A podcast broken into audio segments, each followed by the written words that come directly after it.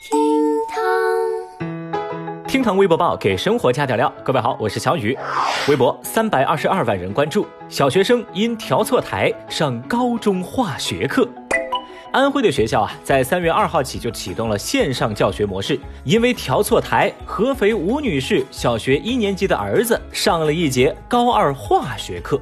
由于爸爸妈妈上班不在家，他的爷爷奶奶就发现呢，哎，孩子调的这个台好像不对劲儿啊，哎，你换个台吧，这好像不是你学的内容啊。但小孩坚决不同意。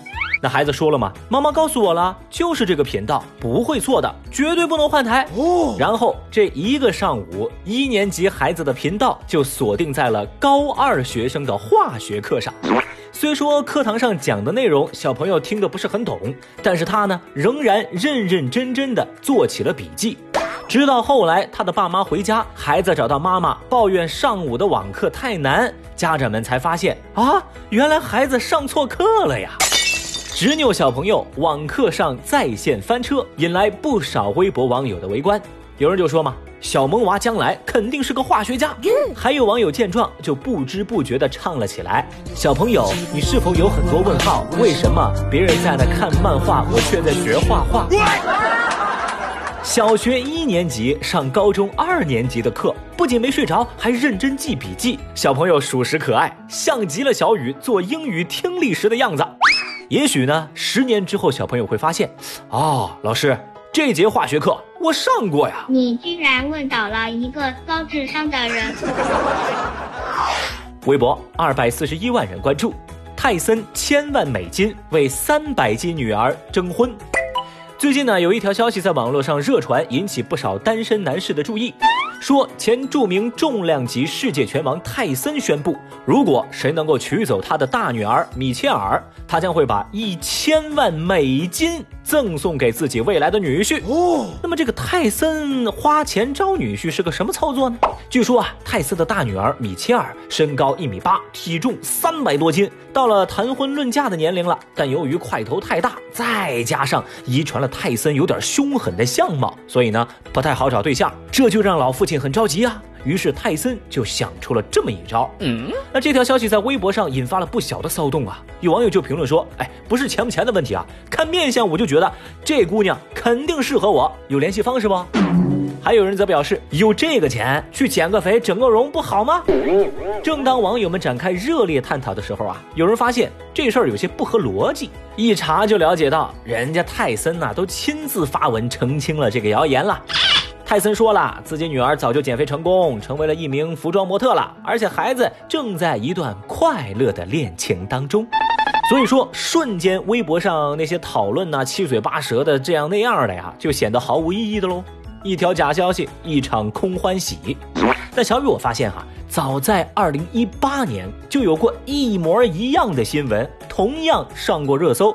哎，要不说互联网确实有记忆呢，但很可惜，网友们没得。说话，咱们以后还能不能一起玩耍了？微博二百零七万人关注，江苏王姐。最近呢，娱乐圈的破事儿成功出圈，搞得是满城风雨。有些所谓的专属称谓，如伏地魔的本名一般，成为禁忌，还只能代指。而有些为人不耻的操作，如蝗虫过境般寸草不生，我不能想象。那现在呢？有人又找到了新的玩法。三号，江苏网警官微发布了几张隐去敏感信息的截图，并配文说：“网络不是粉圈的秀场，发布虚假自杀言论博眼球，已经涉嫌违法喽。”这截图就显示哈，有自称是肖战粉丝的微博用户，以拙劣的演技和粗糙的道具晒出自己割腕的图片，并且声称爱豆最近被网络暴力，自己心痛不已，并扬言要自杀。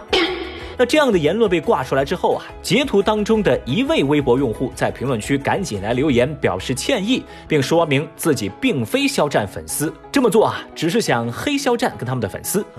之后啊，这条微博受到了更多人的关注，登上了热搜榜。有人就评论说啊，但凡是有点脑子的人都干不出这事儿。我的眼睛遭受到了侮辱啊！哼。还有人批评这些黑粉简直是兴风作浪，心怀不轨，神经病啊！在此，小雨特别提醒：咱玩归玩，闹归闹，别拿自杀开玩笑。网络不是法外之地，如果苦口婆心的劝解没用的话，那我强烈建议警察叔叔赶紧抓俩点心儿，让这些戏精知道天是蓝的，水是绿的，手铐是亮的。你去你的！微博一百八十二万人关注，湖北男子隔离二十一天后复工。被赶出。二月二十九号，一名湖北籍男子在网上爆料说，自个儿跟同伴回到广东佛山复工，在佛山当地隔离了二十一天之后，回到自己的出租屋，却被房东赶了出来。原因就是村长跟房东说了，不能让湖北人住进来。What？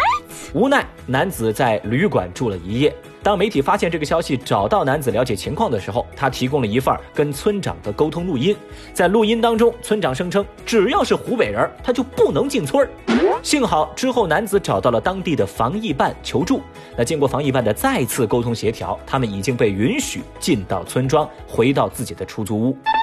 这事在微博上引发了很大的争议，绝大部分微博网友对此十分的不满。他们认为啊，村长的做法跟说法相当过分，并且呼吁不要歧视湖北人。还有谁？不过同样呢，有人也觉得哈，不让进村是现实所迫。你要是村长，你也这么干？这算个什么说法呀？那么现在问题也来了，正在听节目的您怎么看待这件事儿呢？